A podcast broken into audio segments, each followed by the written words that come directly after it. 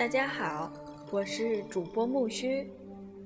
今天我们所要分享的是中国文化读本《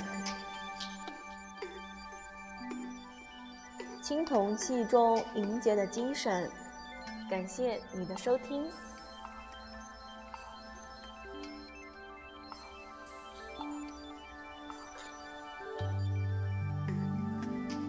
在世界文明史上，有所谓青铜时代的说法，它指的是人类社会生活中普遍使用青铜工具和兵器的历史时代。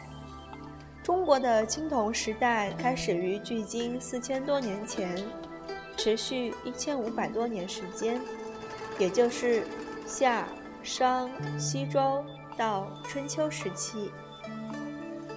在这一时代里，中国创造了灿烂的青铜文明，在世界上占有重要位置。大量出土的青铜器物不仅有丰富的政治和宗教内涵，而且还具有很高的艺术价值。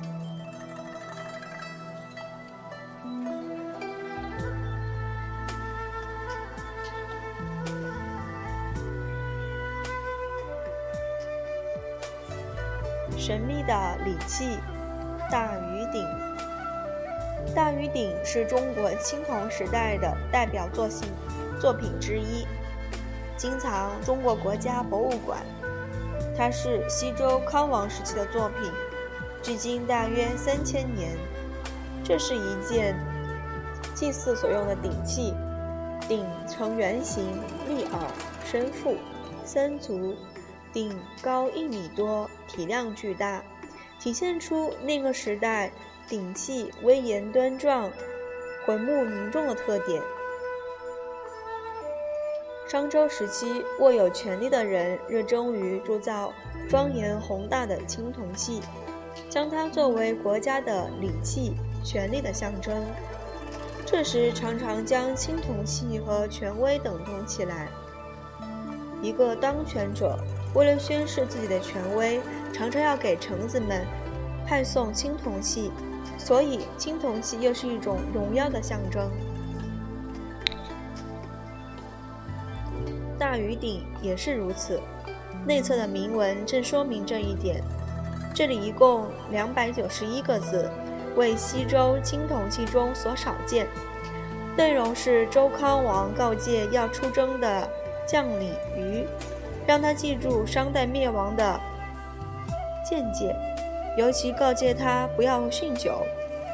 鼎在这里明显起到了传递权威的作用。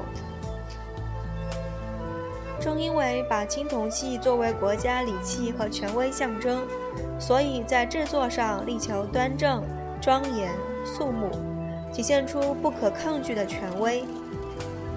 人们一接触大禹鼎。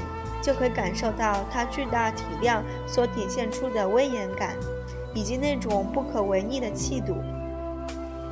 商代青铜器为了追求庄严而过于方正，而大禹鼎在浑目庄严之外，又多了圆润流畅、典雅秀美的特点，使人感到一种妩媚。这是历来人们谈到它时所交口称赞的。大禹鼎器的口沿下和三支竹竹上都有纹饰，这是一种兽面纹，又称饕餮纹。纹饰只有面部，没有身体，以鼻梁为中线，两侧对称排列。这种纹饰在西周青铜器中非常普遍，是传说中一种怪兽的面型。这种怪兽没有身体，只有头和嘴，十分贪吃。它是贪欲的象征，但为什么将如此凶猛却又贪婪的形象作为青铜礼器的代表性纹饰？虽然现在暂时不能够知道确切的原因，但是有两点是肯定的：一是以凶治凶，辟除邪恶；二是强调统治者不可抗拒的权威。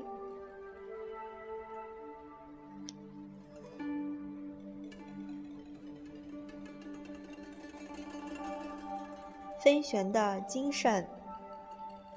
连鹤方壶，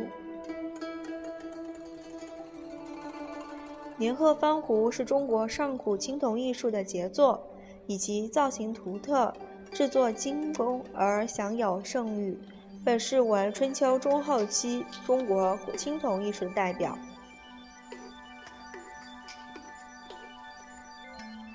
连鹤方壶为一对。二胡体态相似。这对青铜宝器一改西周之前青铜器的浑浑风格，轻盈而秀美，优雅中不乏亲切，雕刻也非常精工，线条呃线条流畅，在繁复的造型中又不失简淡。壶呈扁方形，体态修长，清秀而雅致。方壶的颈部稍细，四面雕有龙兽。壶的腹部下方约鼓起，四个角落都刻一一神兽，而圈足下侧有两只怪兽托起方壶。壶盖作莲花形，立雕双层莲瓣，向四周绽放，烘托出全壶的中心，那只翘首展翅的仙鹤。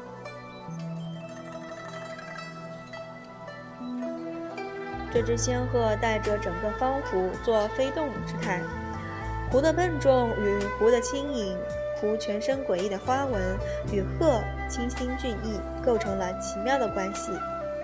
壶身立重而下沉，体积很大，而雕刻者力求展示向上飞旋的态势。观察它的细部雕刻，似乎整件宝器插上了翅膀，壶上纤纤的仙鹤。踌躇满志，欲跃跃欲飞。底座的两只怪兽身体弯曲，长长的尾巴卷曲而抖动，将方壶凌空托起。卷颈部的飞龙和腹部下雕刻的小龙，一个个作为游离攀援之态。壶身的一些不知名的怪兽，顶端分叉，尖处生有翅膀，长尾上卷。如同要飞到云中。最引人注目的是，莲花花瓣做绽开之状，既有烘托飞鹤之意，又有一种长势，如一一片天上的祥云。它是带动画面飞旋的根本原因。西周之前的鼎器多强调沉稳和凝重，所谓的鼎重。而这对宝物宝物却突破了这一传统范式，显得轻盈而灵动，反映了展翅欲飞的时代精神。这件作品的青铜雕刻技术也受到广泛的称道。它在制作铜工艺上采用了圆雕、浅浮雕、细刻等多种雕刻方法，如壶身的纹饰为浅浮雕，并有阴线刻鲁的龙凤状呃纹饰。从方壶的焊接工艺上看，它通过在模型中预制的零件，再与整体合铸，将这一在商代就已经出现的工艺推向了更成熟的境地。如壶盖的莲鹤铸在一块平板上，可以单独取下；二十片莲花瓣先行预筹，加与盖住的主体筹在一起。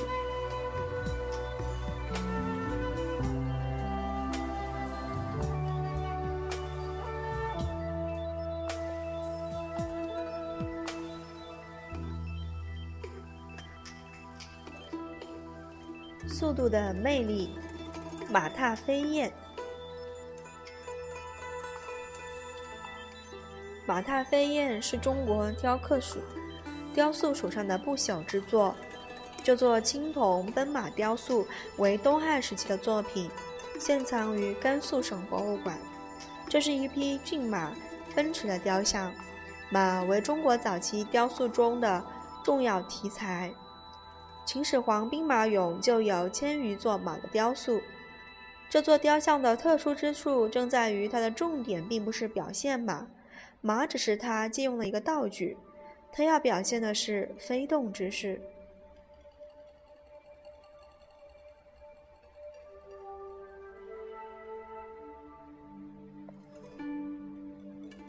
这匹青铜奔马展示的正是速度的魅力。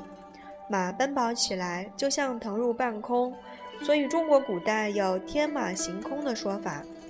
按照一般的方法，一匹飞奔的天马，风驰电掣，如果突出它的快，可以在它的脚下衬以云泥，以表示它在空中飞行。但马踏飞燕的创作者突发奇想，写来了一只小小的飞鸟，与骏马一道在天上飞行。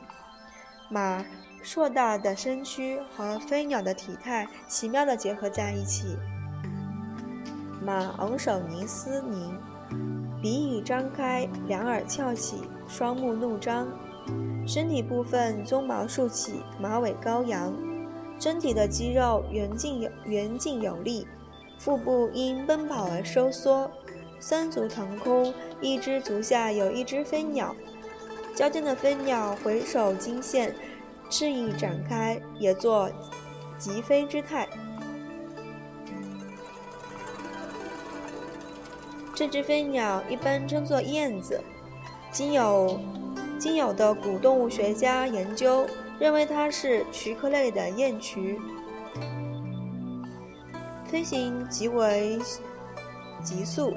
一通常之理，雁渠应该是飞在马的上面，但现在把雁渠置于马的足下，说明马的速度超过了雁渠。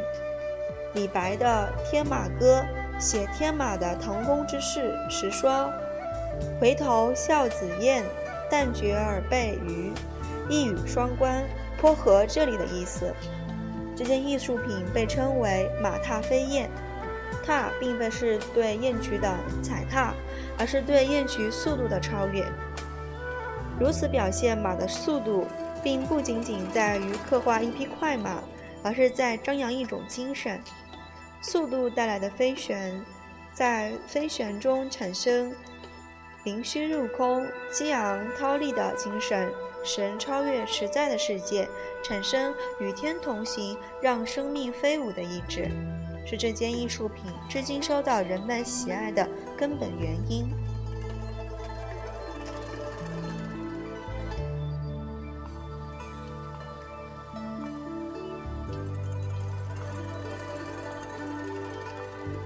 蜀国的器技，三星堆青铜器。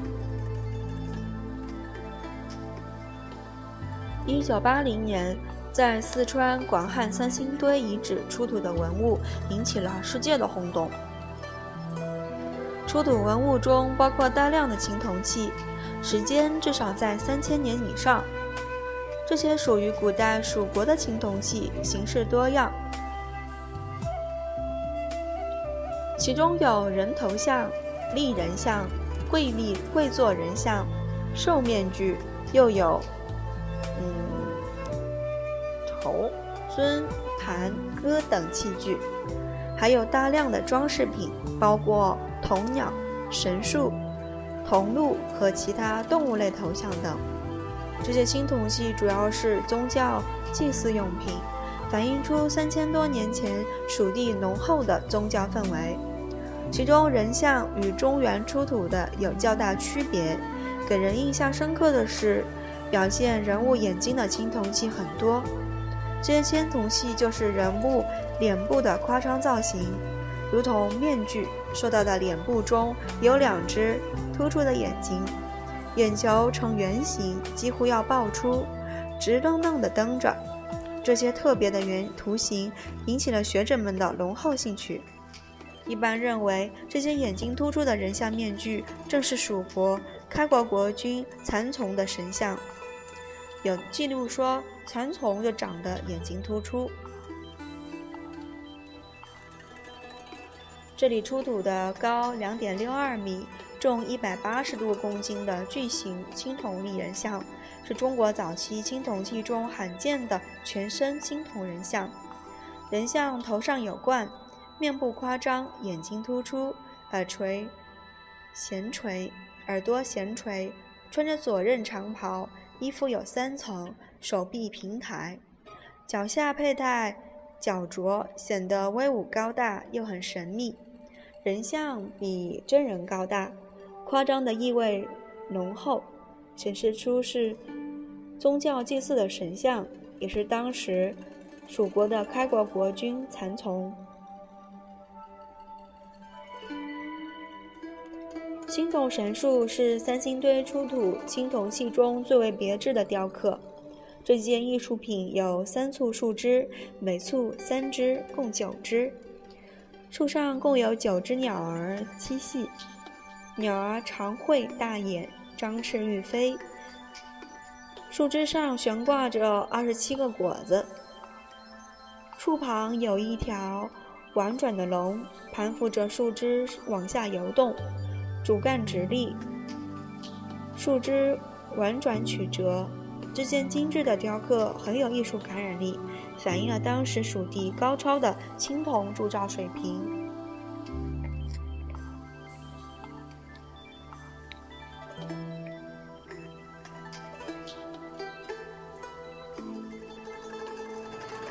今天我们所分享的青铜器中凝结的精神。神秘的礼器大于底，飞神的精神人鹤方壶，速度的魅力马踏飞燕，蜀国的祭器三星堆青铜器。今天就分享到这儿了，下一期我们所要期待的是无声的军阵，秦始皇兵马俑。感谢你的收听，我是主播木须。如果你欣赏这个电台，欢迎订阅我的微信公众号“木须会”。感谢你的收听，我是主播木须，让我们期待下期的更新吧，拜拜。